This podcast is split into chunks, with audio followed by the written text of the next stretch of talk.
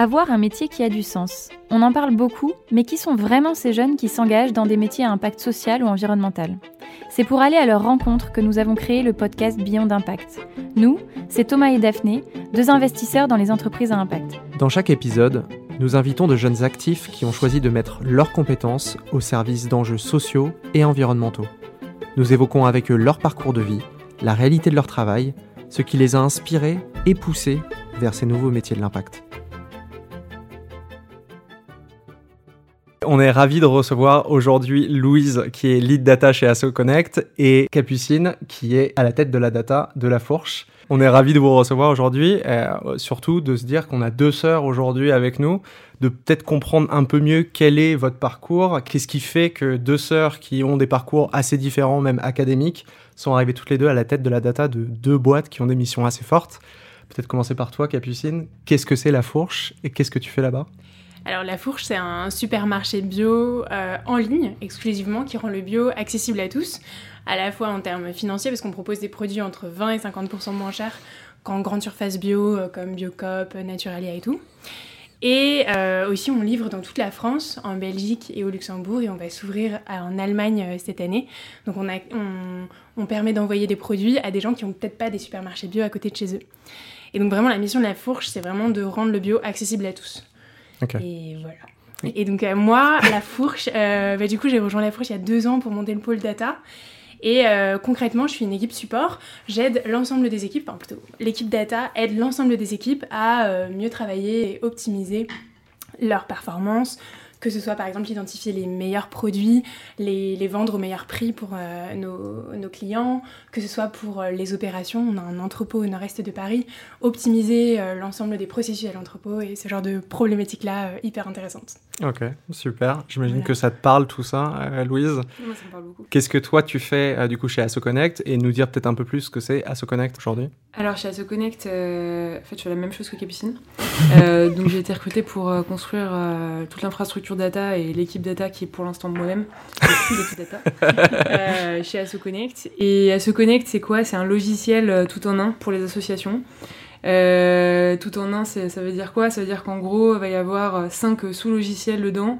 la comptabilité, euh, le CRM, la communication, le fait de pouvoir faire un site internet et euh, le fait de pouvoir faire des collectes de dons par exemple en ligne ou d'adhésion. Euh, typiquement pour les associations sportives, l'adhésion annuelle au badminton, on va pouvoir la faire et la vendre en ligne sur AssoConnect. Et ce qui est intéressant en fait dans le logiciel AssoConnect, c'est que tous ces sous-logiciels comme c'est un tout en un sont connectés les uns avec les autres. Mm. Ce qui fait que prendre une adhésion en ligne pour le club de badminton va rentrer une ligne de compta et euh, on va pouvoir euh, communiquer avec l'adhérent euh, via le CRM et enfin via toute la chaîne. Donc en fait, il y a toute la chaîne des outils qui sont à un seul endroit, ce qui facilite vachement la tâche des associations parce qu'en fait généralement les gérants associatifs c'est pas forcément des salariés, les trésoriers c'est pas forcément des professionnels, il y a des contraintes légales au fait de faire ces comptes annuels etc. Et le logiciel à se connecte, le but c'est vraiment de simplifier tout l'administratif des associations mmh et de, permettre en fait aux associations de se concentrer vraiment sur leur cœur euh, d'impact, qui est vraiment juste le projet de l'associatif.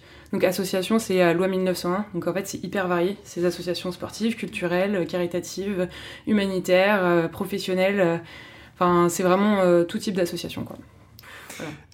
Merci beaucoup. Et, Capucine, alors toi, qu'est-ce que tu faisais avant de rejoindre la fourche? Quel a été ton parcours? Et pareil, comment tu as découvert la fourche? Euh, Qu'est-ce qui t'a amené là? Alors, j'ai fait une prépa école de commerce. Je suis arrivée à l'ESSEC et j'ai fait un double diplôme avec l'ENSAE. Donc en fait, finalement, en fait, on est un peu symétrique. euh, et à l'ENSAE, ce qui m'amusait énormément, c'était du coup les data. C'est clairement une école d'ingé euh, spécialisée en data mes premières expériences étaient en start-up et mon premier CDI c'était dans une entreprise donc, qui s'appelle Fox Intelligence qui fait de la market intelligence euh, pour des entreprises de e-commerce, euh, food delivery. Et en fait, euh, très intéressant, j'ai monté euh, le premier produit B2B qui était vendu par, euh, par cette entreprise, mais cela étant, il me manquait vraiment le sens. Donc j'ai, au bout de deux ans, je suis partie de cette entreprise et j'ai fait un, un, an en rencontrant chaque semaine une personne différente qui était engagée de près ou de loin dans la transition écologique.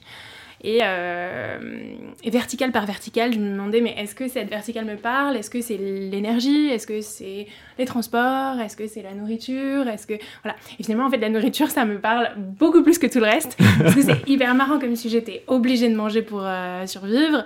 c'est hyper culturel. Enfin, vraiment, en général, les gens sont passionnés, alors que bah, il y a peut-être moins de passion dans, je sais pas, la rénovation thermique d'un bâtiment. Mm. Voilà. Et, euh, et puis c'est beaucoup plus drôle, je trouve, que pas mal d'autres sujets qui sont quand même plus sérieux, plus euh, techniques, on va dire. Mm. Et donc, je me suis dit que l'industrie de la nourriture, c'était vraiment le truc dans lequel euh, je voulais m'engager. Et puis, il y a tellement de choses à faire dans la transition écologique, dans, dans, la verticale de la nourriture, que mm. franchement, il y avait carrément la place. Et donc, j'ai rencontré pas mal d'entreprises. Et une des dernières entreprises, c'était donc La Fourche.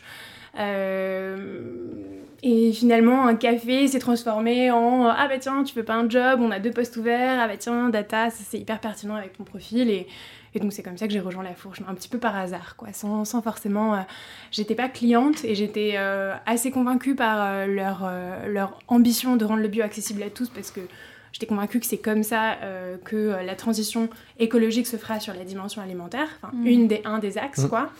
Euh, mais, enfin, voilà, j'ai pas vraiment postulé, en fait. C'est plus un café avec, un, avec le, le CEO Nathan.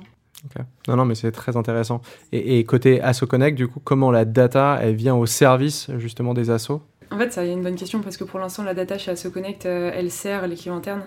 Euh, donc en fait, c'est plutôt comment le logiciel vient au service des assos, euh, avec le fait que la data permet euh, d'améliorer l'expérience utilisateur, de prendre des décisions business qui ont du sens et qui sont impactantes. Mais en soi, pour l'instant, le produit data, il est en interne, il n'est pas en externe. On n'a pas de produits qui sont embedés mm. dans Asso Connect. Data, par exemple, du dashboarding embedé qui permettrait aux assos de suivre, je sais pas, leurs transactions. Pour l'instant, c'est assez c'est assez limité. Donc euh, l'utilité est plutôt en interne sur le développement en fait, euh, du mm. business d'Asso Connect qui en soi lui est impactant euh, mm. plutôt que en servant des assos.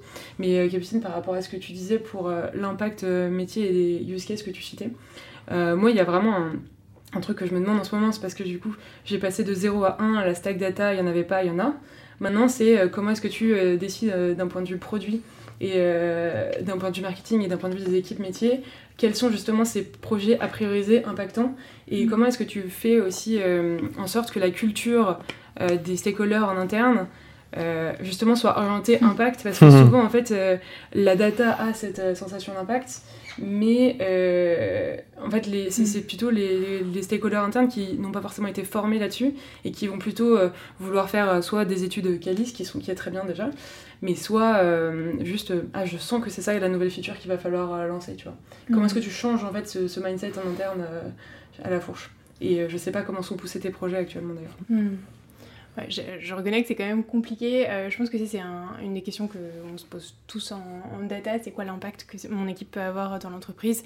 Pas seulement effectivement la partie technique. Les bases de données que j'ai construites l'ensemble hmm. des données que je collecte et que je range au bon endroit de façon clean et tout. euh, bah déjà, je pense que ça dépend un peu de la culture de l'entreprise. Euh, à la fourche, on est très orienté objectif et euh, résultats clés, OKR, qui est une méthodologie, je crois, développée par Google.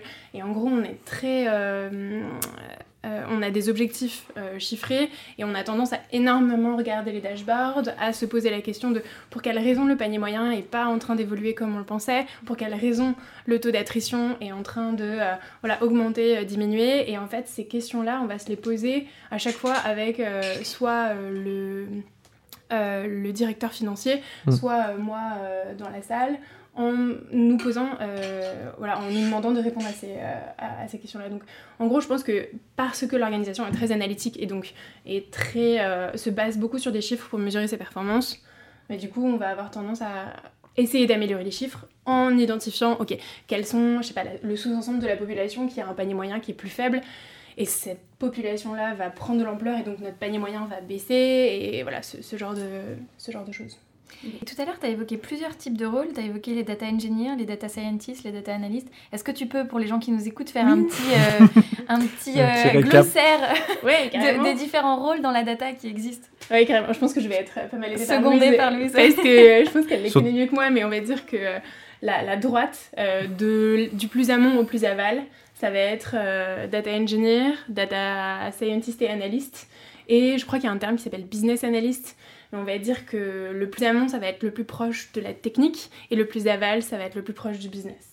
Et moi, je me suis dit beaucoup plus en aval, je pense que Louise... Euh, et toi, peut-être que tu peux développer sur les data eng et les data scientists, parce que je, moi, j'ai pas cette, bah, En fait, euh, dans une entreprise qui a vraiment tous les rôles, euh, le data eng est responsable vraiment euh, de la qualité des données, de la qualité des sources de données entrantes et, et du fait que, en fait, on a bien, quand on traque une information, l'information qui, qui circule et qui va être stockée dans le data warehouse sans être perdue. Le rôle sur lequel il faut faire le plus attention, c'est le data scientist. Euh, mm. Parce qu'en fait, souvent, euh, ce que les candidats veulent en data science, c'est euh, mettre des algorithmes, enfin faire des algorithmes, améliorer les performances d'algorithmes, etc.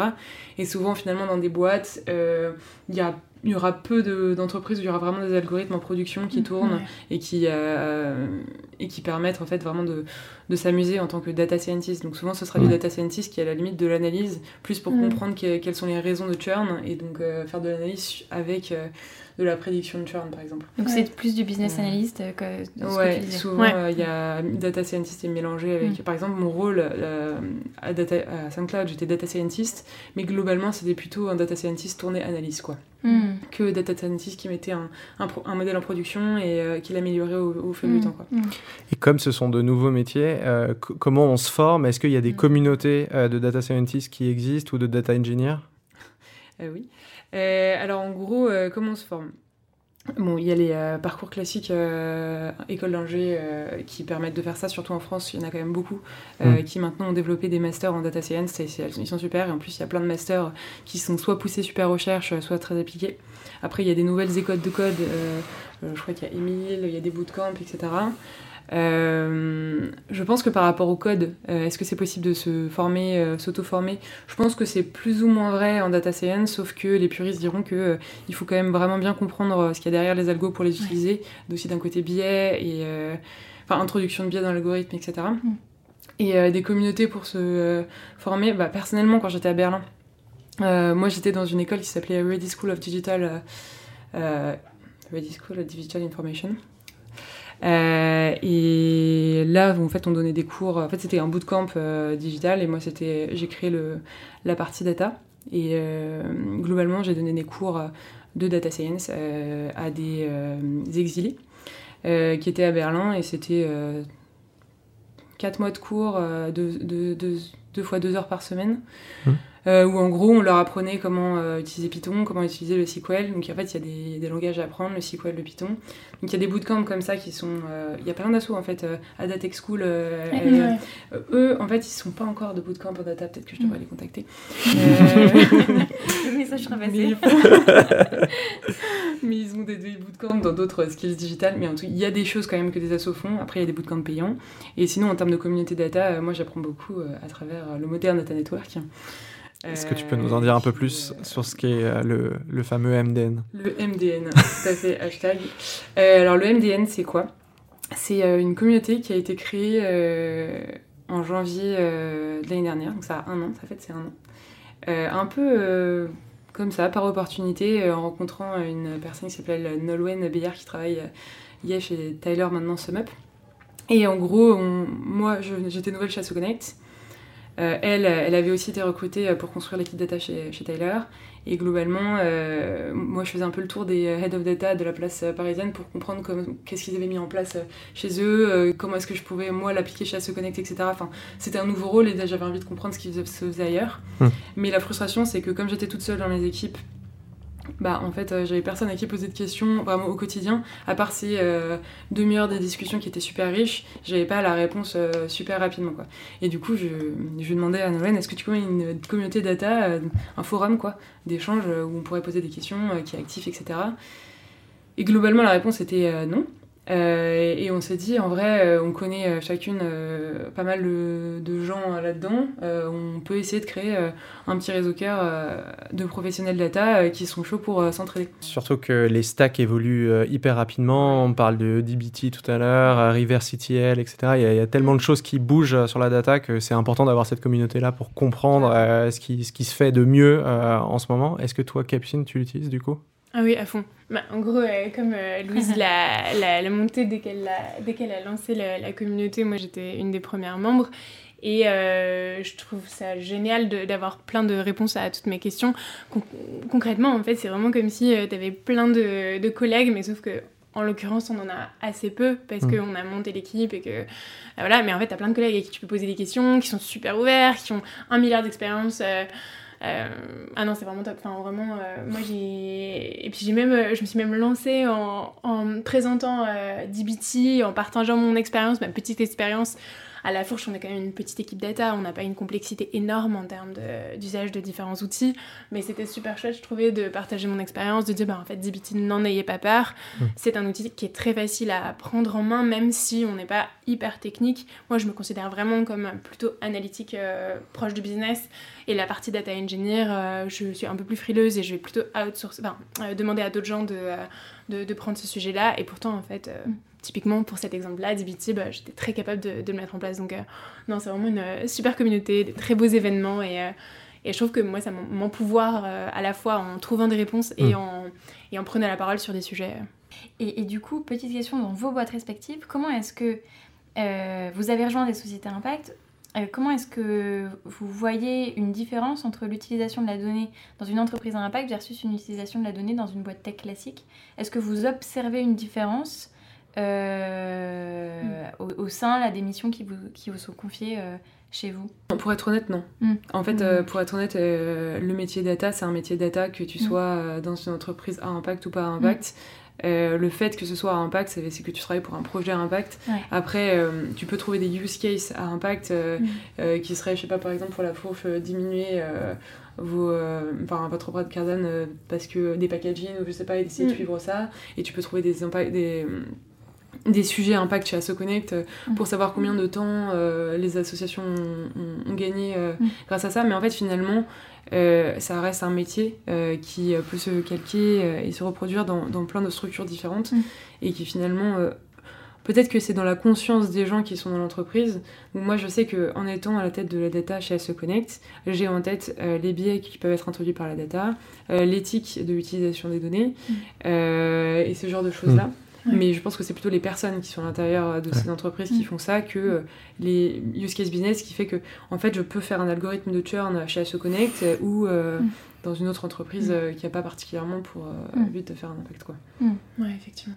Moi je pense que je nuancerais un petit peu, mais globalement je, je suis super d'accord avec toi, je nuancerais un petit peu sur un, effectivement le côté peut-être RGPD, anonymisation des des, voilà, des, des données, peut-être que ces questions-là se posent peut-être plus en amont mm. euh, dans mm. une entreprise à impact parce qu'il y a une conscience de en fait on fait pas forcément du business juste pour gagner le plus possible d'argent mm. et euh, deuxième euh, deuxième point je sais qu'à la fourche il y a un certain nombre de, de, personnes qui sont très engagées sur la dimension pollution numérique et donc avec ces personnes là en fait moi je enfin j'ai déjà eu des discussions mais qui sont qui n'ont pas forcément abouti sur des projets mais je pense qu'ils vont aboutir sur des projets peut-être au courant de l'année sur comment est-ce qu'on peut diminuer notre euh, pollution numérique. Euh, mais cela étant, je pense honnêtement qu'on va pas prendre de décision en fonction mm. de cette, euh, cette dimension-là. Peut-être que ce sera un bonus et qu'on se rendra compte, ah bah génial, cet outil-là qu'on a mis en place, mm. il est peut-être plus light, enfin plus, plus léger, pardon, mais... ça pourra faire l'objet d'un sujet chez MDN en tout cas. Oui, c'est vrai. Comment, Comment réduire son empreinte carbone mm. dans la data, mais c'est vraiment... Ouais. C'est un gros sujet. Hein. Mais je pense qu'il y a assez peu de réflexion autour pour le moment. Enfin, en tout cas, moi, j'en vois pas trop. Hein. Bah après, c'est lié avec l'optimisation tout court des algorithmes. plus t'as un algorithme qui, enfin, moins t'as un algorithme qui consomme, moins euh, il consomme aussi euh, de, CO2. Donc, euh, moi, je sais par exemple que tu vois, en décidant mes outils data, par exemple, j'ai pris BigQuery. J'ai pas pris Amazon parce que je savais que BigQuery, mm. donc qui est Google, euh, ils font plus d'efforts pour euh, le fait de refroidir euh, leur data center de façon optimisée et en utilisant moins d'énergie. Donc j'ai choisi aussi BigQuery pour des raisons environnementales mm. parce que je savais que Google faisait plus d'efforts qu'Amazon. Mm. Donc ça, ça avait été un de mes choix parce que globalement Snowflake, BigQuery et Amazon, c'est trois outils de data warehouse qui fonctionnent tous les trois qui sont optimisés pour différentes raisons, mais globalement, quand on commence une euh, stack data, les trois fonctionneraient. Quoi. Mm. Et moi, j'ai choisi BigQuery parce que je savais qu'ils faisaient des efforts sur euh, le fait de diminuer mm. l'empreinte carbone de leur data center. Tu vois, là-dessus, nous, on a, été, on a fait un choix technique complètement absurde environnementalement parlant, parce que c'était impossible de faire autrement. Concrètement, on a un outil qui nous envoie de la donnée et chaque jour qu'il envoie de la donnée, il détruit la base de données, il la reconstruit de zéro. Aberrant complètement aberrant, mais en fait, on n'a pas d'autre choix. Et on n'a pas d'autre façon de, de, faire ça. Mais effectivement, en faisant pression sur bon, tel euh, euh, service, on pourrait leur demander de nous permettre de ne serait-ce que incrémenter. Parce que finalement, en fait, en général, quand tu envoies des données mm. d'un service à ta base de données, tu vas incrémenter, tu vas envoyer d'ailleurs les 30 000 premières lignes, et puis le lendemain, il y en a 5 000 de plus, donc tu vas passer à 35 000, mais c'est les 5 000 nouvelles, en fait. C'est mm. pas 30 0 puis 35 000. Euh, bah là, en l'occurrence, pour un des produits, on est obligé de faire ça parce qu'il n'y a pas d'autre option, ce qui est vraiment aberrant. Mm. Euh, et effectivement, c'est peut-être des, peut des problématiques auxquelles les boîtes impact sont un peu plus sensibles. On voit que sur les sujets d'éco-conception des produits, par exemple, les boîtes impact sont un petit peu plus en avance que la moyenne de la mm. tech parce que ça, ça, c'est plus naturellement en phase avec les valeurs de l'entreprise. Mm. Donc peut-être que ces sujets-là seront aussi davantage prises par des boîtes d'impact, comme vous l'évoquez. Et est-ce que vous avez, euh, vous avant de rentrer dans ces entreprises à impact, vous, aviez des, vous étiez dans des, des entreprises de la tech un peu plus classiques. Euh, qu'est-ce que vous avez perçu en termes de changement en arrivant dans, dans, dans vos société actuelle euh, en termes de culture d'entreprise, de, de, typologie de management, de, d'ambiance d'équipe qui vous ont fait dire euh, Ah, là je suis arrivée dans une boîte avec une mission un peu différente, un peu plus forte. Mhm. Est-ce que vous avez, des, des, des, vous avez eu des ressentis ou peut-être des anecdotes à nous partager où vous vous êtes dit Ah ouais, là, là je suis dans une boîte d'impact? Ouais, complètement. Alors moi, enfin, vraiment, euh, euh, en arrivant à la fourche, je me suis rendu compte que déjà, je pouvais parler du fait que peut-être que j'étais intéressée de faire de la désobéissance civile, euh, d'aller, voilà, chose que bah, peut-être dans mon entourage, on n'en parle pas forcément, même si je commence à, enfin, on commence à avoir des amis qui sont plutôt engagés. Euh, voilà, en, ouvrant la conversation et en, réalisant qu'en fait on n'allait pas me traiter de complètement folle, euh, bah, c'était vraiment hyper rassurant d'arriver dans une entreprise qui était effectivement avec des gens très engagés. Et là, euh, un autre exemple qui s'est passé littéralement hier, j'ai animé un atelier de fermentation avec pas mal de gens à la fourche. Je pense honnêtement qu'un atelier de fermentation, ça branche pas grand monde en dehors de gens qui sont assez branchés à la fois par l'alimentation et puis par la façon de conserver des aliments de façon écologique. Et puis aussi euh, des gens qui sont un petit peu euh, géo trouve tout, euh, animés par, par tester des choses. Donc oui, typiquement, ouais, animer un atelier fermentation dans n'importe quelle entreprise, c'est peut-être que tu n'auras pas trop de succès.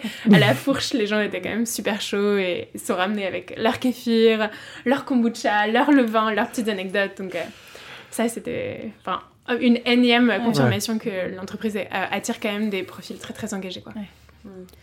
Moi, je peux confirmer aussi en fait, euh, à Saint-Claude, il y avait quand même des groupes euh, engagés, des discussions quand même qui se lançaient. Mais par exemple, en, parlant de l'empreinte carbone, moi j'avais soulevé le sujet d'empreinte carbone de SoundCloud parce que SoundCloud c'est une plateforme de streaming, mm. etc.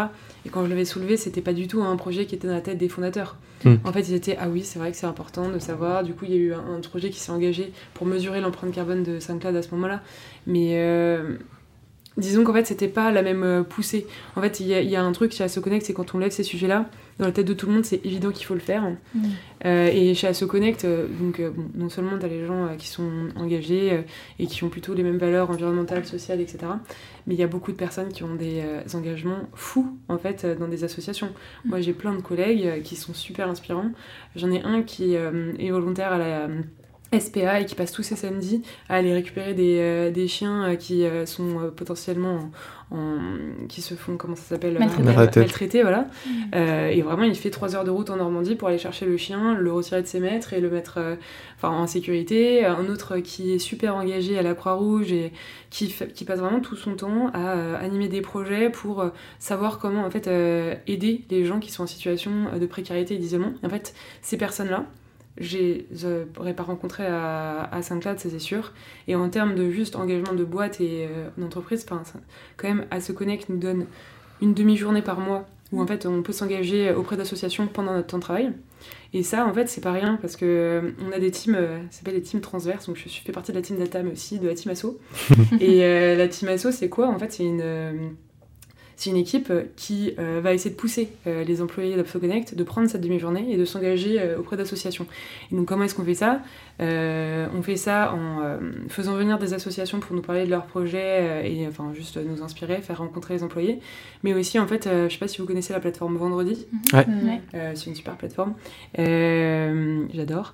Mais globalement, ils proposent plein de missions et en fait, nous, on essaye de, de trouver des missions qui pourraient être ponctuelles, sur lesquelles en fait, on pourrait faire s'engager des gens. Euh, typiquement, euh, par exemple, les fourmis qui jardinent, euh, c'est une ferme urbaine dans le 13e qui avait besoin de bras pour mettre du terreau sur leur toit, ou la Chorba qui est distribution de nourriture pour les, enfin, je les ai un soir à, à faire la distribution, ou la Croix-Rouge on va les aider à appeler euh, des personnes qui sont en situation d'isolement pour savoir mm. quels sont leurs besoins. Euh, enfin, il y en a plein. En fait, j'ai discuté avec euh, des dizaines, douzaines d'associations cette année. On a fait des, des projets à chaque fois où tu avais 10 employés d'AssoConnect qui venaient et prêtaient main forte pour des missions ponctuelles ou mm. qui s'engageaient plus long terme dans des associations comme par exemple pour Hands Away, où il y a deux employés d'AssoConnect notamment. Mm. Qui, Hands Away, c'est c'est les violences sexistes et sexuelles, enfin la prévention des violences sexistes et sexuelles. Et euh, ils ont fait plein de campagnes, dont une dans le métro, euh, celle de Uber, euh, en hmm. fait, pour prévenir en fait, hmm. ces agressions. Et il y a deux employés d'AssoConnect qui se sont engagés dans cette association, notamment par exemple pour les aider à lever des fonds, etc. Et hmm. en fait, c'est grâce à cette demi-journée de bénévolat qui est sur son temps de travail que du coup AssoConnect pousse les employés à s'engager et après ça peut créer des, des trucs soit ponctuels, soit de long terme et des relations entre associations et employés. Et moi, personnellement, ça m'a permis de, comprendre vraiment beaucoup mieux l'écosystème associatif, mm. euh, mm. Euh, même local. En fait, tu te sens beaucoup plus partie euh, d'un mm. projet commun, quoi. Donc ça, pour le coup, j'aurais jamais vu à, SoundCloud. Hyper intéressant. Et, qu'est-ce qui pousse du coup deux sœurs à travailler dans des, dans des boîtes d'impact? Est-ce qu'il y avait quelque chose qui faisait partie intégrante dans votre famille, justement, sur cette notion d'engagement ou pas du tout? Alors moi, personnellement, mes sources d'inspiration en termes d'engagement, c'est Capucine. Euh, mais aussi, euh, je pense qu'en fait, on a une famille très engagée dans ses euh, actions, pas forcément en termes de. Enfin, c'est pas forcément des actions sociales, mais c'est une famille en mouvement. Enfin, on a une mm. mère qui est quand même très active, qui d'ailleurs a toujours été plus ou moins engagée dans des associations. même notre grand-mère, en fait, si tu fais le tour, en fait, elle, elle aidait des personnes en en maison de retraite avec de l'art-thérapie, elle baignait des malades à Lourdes, et euh, mm. elle était végétarienne depuis qu'elle a 25 ans. Enfin, je pense qu'en fait, c'est des sujets d'empathie euh, qui sont présents. Mm. Ça veut pas dire qu'en fait, ça nous a poussé euh, dès 8 ans à, faire tout, plein de choses associatives, mais je pense que c'était dans ma tête, et même... En fait, notre cousin Hector, il a monté une startup qui s'appelle Impala. Dans l'orientation, enfin, c'est des sujets de société. En fait, je pense que c'est des débats de société. Et c'est toujours en fait dans la famille des, des sujets de en fait quelle est ta position par rapport à ces sujets de société? Et tu peux pas vraiment rester neutre. Tu t'as pas le droit en fait dans les débats. Enfin en tout cas moi c'est comme ça. C'est pose-toi ces questions et ensuite euh, prends des décisions et sois aligné avec, mm. avec tes réponses mm. et moi en fait c'est comme ça que du coup petit à petit je me suis dit bah oui il faut que je m'aligne mm. donc c'est en voyant euh, l'engagement d'autres personnes autour de moi et, et, en se posant ces questions euh, frontalement à table voilà ouais, ils sont effectivement animés. Non, mais effectivement, je pense qu'il y a un terreau euh, d'engagement et de réflexion sur euh, ok, c'est quoi ta place dans la société, c'est quoi. Euh, il y a aussi en fait des arrière grands-parents qui sont résistants et en fait mm. ça je pense que ça m'a toujours un petit peu je me suis forcée à, poser à me poser la question de mais en fait peut-être quel côté et peut-être que dans 50 ans quand on regardera nous notre société aujourd'hui on se dira mais c'est aberrant ce qu'ils ont fait sur tel et tel et tel sujet. Moi, je préférerais être du côté des gentils, entre guillemets, enfin, sans voir les choses de façon trop manichéenne, mais je pense que c'est important de se... En tout cas, moi, pour moi, c'est important de me poser ces questions-là.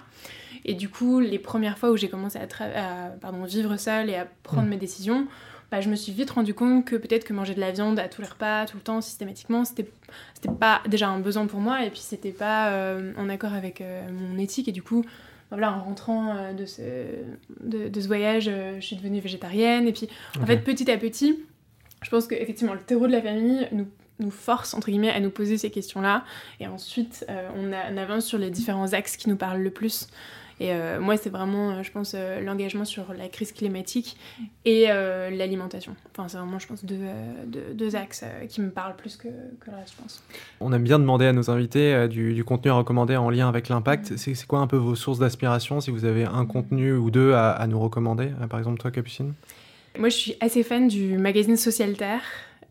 donc c'est un magazine, je pense, mensuel ou bimensuel qui sort des hors-séries tous les trimestres qui sont toujours très pertinents avec un angle vraiment euh, bah, super pertinent, j'ai l'impression qu'à chaque fois ils lisent mes pensées. Euh, et donc ce magazine, il propose, c'est euh, un magazine sur les alternatives, il permet de penser vraiment le futur. Et moi je pense à un hors-série qui m'avait le plus parlé, c'était sur les nouveaux récits. Euh, en général, autour de la crise climatique, on observe les constats, voilà, l'augmentation de la température, l'acidification des océans, tout ça. On observe aussi les euh, solutions possibles, euh, bah, je sais pas, recycler, réduire, voilà, on, a un peu tout ça en tête. Et je pense qu'il y a un pan de la réflexion sur la transition écologique qui nous manque souvent, c'est les nouveaux récits. Comment penser les nouvelles façons de vivre, les nouveaux modes de vie. je pense notamment à, à Damasio, euh, Alain Damasio, qui est un, qui est un auteur français d'une quarantaine, cinquantaine d'années, je pense, qui a écrit euh, trois ou quatre euh, romans vraiment impactants, notamment Les Furtifs en 2018, qui, enfin, très récemment, qui permet de penser en fait un futur bah, très très différent et du coup s'ouvrir un peu l'esprit et se dire ok mais euh, la transition écologique c'est pas seulement les petits gestes du quotidien c'est aussi vraiment repenser toute ma vie. Et je pense que les nouveaux récits le hors-série de Social Alter sur les nouveaux récits c'est peut-être quelque chose que j'ai envie de recommander. Ça donne envie de le lire en c'est clair. Et toi Louise? Euh, bah alors euh, moi alors récemment il y a un je sais pas si vous l'avez lu mais une, une, économie à nous de Eva Sadoun mhm. qu'elle a sorti en fait, j'aime beaucoup Eva Sadoun, je la connais pas personnellement, mais euh, c'est un peu un modèle d'engagement. Euh, mm. Et elle a sorti du coup ce bouquin qui est aussi adressé aux citoyens pour en fait se rendre compte de dans quel modèle économique on vit. Et en fait, avec des mm. mots euh, plus simples, parce que le modèle économique, tu as toujours tout de suite un côté j'ai besoin justement d'un master 2 en économie pour comprendre ce que c'est que l'économie. Et en fait, concrètement, elle explique quels sont les, biais du modèle économique qui en fait poussent justement un déséquilibre social et environnemental. Mm. Et euh, c'est un, un, bouquin assez court, euh, mais que je trouve euh, quand même assez intéressant à lire. Et bon, elle l'a écrit aussi pour que les candidats à l'élection présidentielle rebondissent dessus et incluent ces discussions dans leur programme. Mais sinon, en termes de communauté Slack, puisqu'on parlait des communautés Slack, il n'y a mm-hmm. pas que le MDN, il y a Impact at Work, je ne sais pas si vous connaissez. Euh, mais c'est euh, une communauté qui a été montrée justement par une personne de vendredi et euh, qui en fait regroupe plein de gens qui sont engagés au travail pour en fait justement demander à leur travail d'avoir plus d'impact social environnemental. Et globalement je pense qu'il y a pas mal de gens qui sont chargés de RSE des entreprises dans les entreprises sur cette communauté. Et c'est beaucoup de partage de bonnes pratiques de, de contenu diversité, etc. Et euh, c'est une communauté assez active qui aussi a été montée l'année dernière. Euh, sur laquelle je suis aussi et franchement qui est assez chouette. Hyper intéressant. On aura un épisode justement consacré euh, aux démarches RSE et aux pratiques dans, dans des boîtes ah, bah, à impact et pas à impact. Vous trouverez de quoi faire sur cette communauté. Super. Merci à toutes les deux euh, énormément pour euh, ce partage d'expérience, ce témoignage euh, familiaux et personnel. Euh, c'était vraiment un plaisir d'en discuter avec vous.